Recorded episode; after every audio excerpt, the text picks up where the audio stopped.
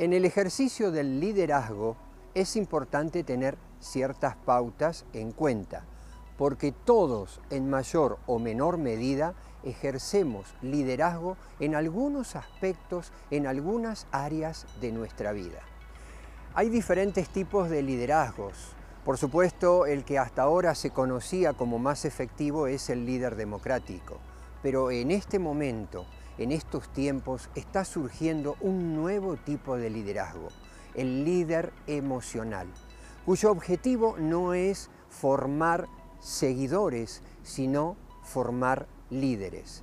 Y esto lo hace por medio de la comunicación, pero también con la inspiración, no solamente que es congruente con sus valores y sus principios, sino que también él mismo los pone en práctica.